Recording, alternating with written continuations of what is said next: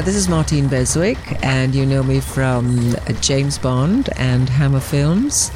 And I am very happy to be doing this for Deep Red Radio.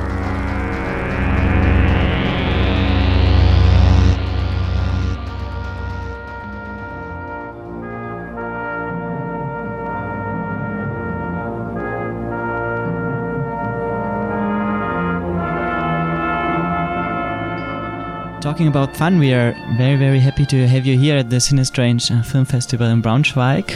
Very nice to have you here, and thank you in advance for the time to do this interview with us mm. with uh, Deep Red Radio. Um, we will just do a quick um, interview of an overview about your career. Um, you're actually born in Jamaica. Mm-hmm. Um, you don't look like being born in Jamaica. I know. Tell me the story. I know. You know, the thing is that what is interesting is that people go, "Oh, you're not Jamaican." I said, "Yes, I am." I said, "Here's the thing. It's called um, on the on the on the uh, the flag. There is a motto that says, "Out of many, one." That is the motto in Jamaica, because first of all, we had the Indians, the Arawak Indians. Then we had all the interlopers, all the people who kind of killed off everything and then took over. And it was like the Spanish, Portuguese, English, Dutch, French. I mean, they all came down. Then they brought the slaves, African, Chinese, Indian. So that is the mix and we are all in one family. You can go. In fact, my in my on my mother's side, it goes from literally they all look alike, but it goes from black to white, and there's seven of them. On my father's side, it's Beswick is the English, and they're a whole lot of blondes. When I was a baby, I was like a white blonde hair. And they've got blonde, blue eyes, but we all come from the same background. So all of us, no matter what color we are, we are of, we all have African, and some of us have Chinese, they're Chinese, they're Indian, uh, Portuguese. I wish I knew my real background. It would be really fun to find out. But of course, Jamaicans don't keep very good records. so, so yes. So uh, just to let you know that we are many, many different colors in one family. Mm-hmm. Um, of course, everybody knows so much about the Bond movie, so we won't go into detail there. But just for our listeners, I think it's interesting just to know how was Sean Connery? How was working with him? Who was he for you at the time? Because we heard before that you were some kind of a rebel, but still young, so a mixture of shy and rebel. You came from uh, from Jamaica, which was so far away. Went to work there. You arrived there. Sean Connery was was there. You weren't so familiar with Bond. How was this for you? It's so interesting when I met when I met uh, I was going to say when I met James when I met Sean Connery because it was an immediate sort of mischief. And if you see the photo, the first photo, the first photographs, the publicity photographs that we took of me in my costume as the fighting gypsy and him as Bond, and we did a lot of them. They are, you can tell right away, it's sort of, he's standing there just going with that sort of, you know, look on his face, and I'm going with my look that says, oh, please, who do you think you are? I mean, it really was immediate mischief between us. And there was a sort of recognition and an understanding. And it's funny because I did, I wasn't at all shy with him. And I wasn't, also, I wasn't awestruck and I wasn't overwhelmed. It was like, okay, here we go. It was really, it was really strange, actually. Then you came back for Thunderball, which they usually don't do with Bond girls, yeah. uh, as it is famous. Um, why did you come back?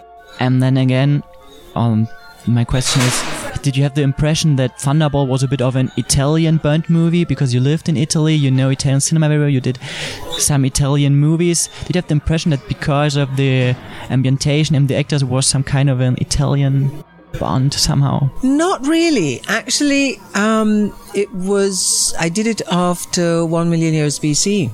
That's where it came from. But it also has to come from the fact that it was um, Terence Young, the director, who had directed me in Russia with Love, and we'd become friends. So he was the one who put up the fight. And when they said, no, no, we can't have her again, he said, don't be ridiculous. Of course you have to have her. She's a, she's an island girl. That's the character. So, mm-hmm. so I said, oh, yes, please. Yeah, you came from uh, one million years BC. Yeah. Um, from the, Literally from the right Hammer after. movie. Yeah. Yeah. And we talked a bit about this before. Um, the cat fight. Actually, you really wanted to do this, the fight girl against girl. Um, was this a bit of a resemblance of the fight in From Russia with Love, or was this like, didn't you think of that in the moment? No, because it was a different, um, remember, it was a different period.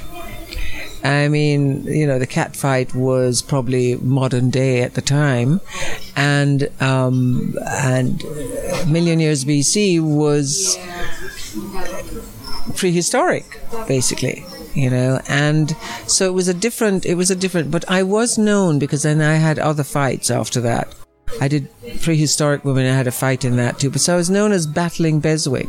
Mm.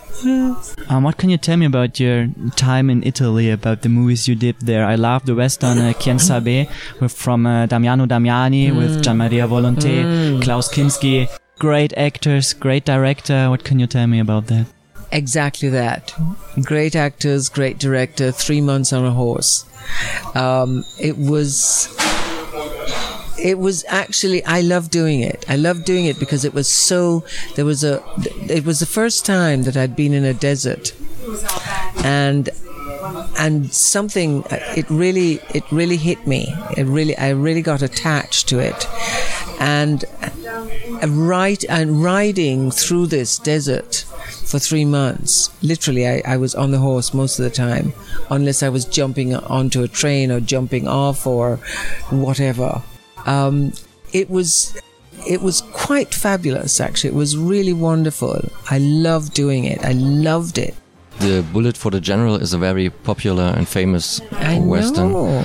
Um, is it a difference making a movie with just the the purpose of entertaining uh, like the bond movies or the hammer films mm -hmm. and the very political movie with a statement mm -hmm. in this time he was a very left wing director Damiano Damiani. Mm-hmm. Is it different? And is it is it better? Is it to to be in this kind of movies? Different. Different. No, I wouldn't say better because actually it's interesting because people always say, well, which is your favorite movie? I can't say which is my favorite because I have favorites for different reasons. Bond was because it was just the Bond lifestyle. We lived the Bond lifestyle and that was amazing, and I loved doing it. Um, Bullet for the General, or Quien Sabe was the other name, was a whole other thing, and I loved doing that. I loved doing it because of the fire. There was a fire. There was a fire, and there was also because I was the only girl, and I was like, you know, part of the gang of men. Is it, it is it suited crazy me. to be with Gian Maria Volonté, Lou Castel, and Klaus Kinski? Mm-hmm. Three very different characters, different actors, different people. How was Klaus Kinski on the set? Was Mm-hmm. crazy. He, crazy. He was crazy. like always. Uh, absolutely crazy. Absolutely crazy. And I loved him. I absolutely loved him because he was so bloody crazy. You know, he would, um, and it, you know, he did things like, and it was very, and it's sort of, he sort of brought his politics to the set too. I mean, there was that, a bit of that around. And for instance, we used a lot of gypsies as, um, as extras and we'd be out in the desert and there's like nothing and you know I've got to change in the middle of nothing. And I'd turn around and say well, know there's nowhere to put there's no there's not even a tree that I can go behind and change. And you know and all these um, uh, gypsies were around and they weren't getting fed properly. And Klaus would get up and say shout and scream. And so did Gian Maria. And they'd say uh-uh you feed these people now otherwise I don't work I mean, it was lit. So it was interesting that kind of that kind of rebel yell actually and and i and i was and it sort of made me be crazy as well he never would sit down with us here for an interview i think he hated the press Who knows? Uh, um, can you tell me a little bit of the second Italian western you did because it's totally unknown. The John the Bastard. John the you Bastard. won't Well, find that- anything in the I internet. know, I know. I mean, actually, that was because it was my my man at the time was John Richardson. It was his film, Yeah. John the Bastard, and because I knew the director, because I met the director, and they they put me in it as a as, it was actually a very small part, and but it was a very beautiful, you know, elegant part, and I had to die in it, which was new for me. Um, it wasn't. I I can't even remember much about it, to tell you the truth. I only remember seeing, you know, having to die. It was like, oh God, do I really have to? You know, that's dying in a film, by the way, is not easy. Is not easy because how do you die? How do you die? Do you die with your eyes open? How do you stop breathing? How do you get the light out of your eyes that you really look dead? I mean, it really is quite something you know and it's always like it's really always interesting when i see actors doing it and i think oh god yes i know. Ooh ooh. And i sort of sit there kind of holding my breath and saying oh he did it. Yes really so no i don't remember much about it. I only remember that bit and the fact that i was with john so that worked know Okay, so so last question. Um, you are the Queen of Evil in Oliver Stone's Yeah. first movie. He did a short movie before, but um, this was Seizure was really his first movie, and Uh-huh. you're the Queen of Queen of Evil. What can you tell me about this experience? About the role? Who is the Queen of Evil? What was this movie about? Wow, that was quite something. Um, it was interesting because I was living in Rome at the time, and my agent in Los Angeles called me and said, "Look, you know, there's a script that's come through from this young director, and it's a horror, and it's the Queen of Evil, and you are you would be it." Well, before I even got the script, I started having these really weird dreams and I dreamt the script before it arrived. Now, I'm a little, I mean, remember I come from Jamaica, and there's a lot of that underneath for all of us. Exactly. So when this started to happen, I thought, that's it. I can't do this film. I can't do this film. This is not what I should be doing. Playing the Queen of Evil. I'm going to say, oh, no, no, no, no, no. But then he said, no, you've got to. You've got to come over and you've got to meet him. So I went back to LA and I met him. And meanwhile, there are a lot of other weird things that are happening, really strange. And I'm still thinking, I, I, this is not right. But finally I did. And when I got there, and I also realized that he was a genius. I mean, I knew right away that this guy was going somewhere. Then I met him, and it was an amazing shoot. An amazing, because there was no money. All of us were doing it for nothing. And it was shot in this house in the mountains in Canada. And all of us lived there. And all the rooms were the sets. So that all the sets, so that every time you were shooting, he was shoot, they were shooting in a room, nobody could move in the house. You couldn't go to the loo, you couldn't have a shower, you couldn't do anything. You could, nobody could move. It was absolutely bizarre and amazing and wonderful, really. Um, it was it was a it was it was a fantastic experience actually and i loved i loved oliver. And oliver and hervé became great friends. And they used and i used to see them in la used to come to my house for dinner. And they'd come to the house and they'd both be dressed the same way. They'd both have on velvet jackets and they'd be smoking cigars. And because Hervé was an amazing, um, uh, he he knew everything about wines and food, and he was just fabulous, absolutely fabulous.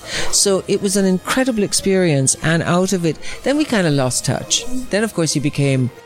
Oliver became a superstar. Did you see this coming that he could be? Yes, I did. I did. I didn't know to what extent, but I also knew because he'd been a vet and because he was angry about that. I mean, I knew that there was some, there's a lot to come out of him, but I had no idea to that extent. I really didn't. But I did know, I did, there was a, there, there was a, whew, there was a passion and a genius. I thought he was genius. Absolutely. Yeah. So I was glad to to have been there at the beginning. Mind he keeps trying to bury the film. and of course he can't.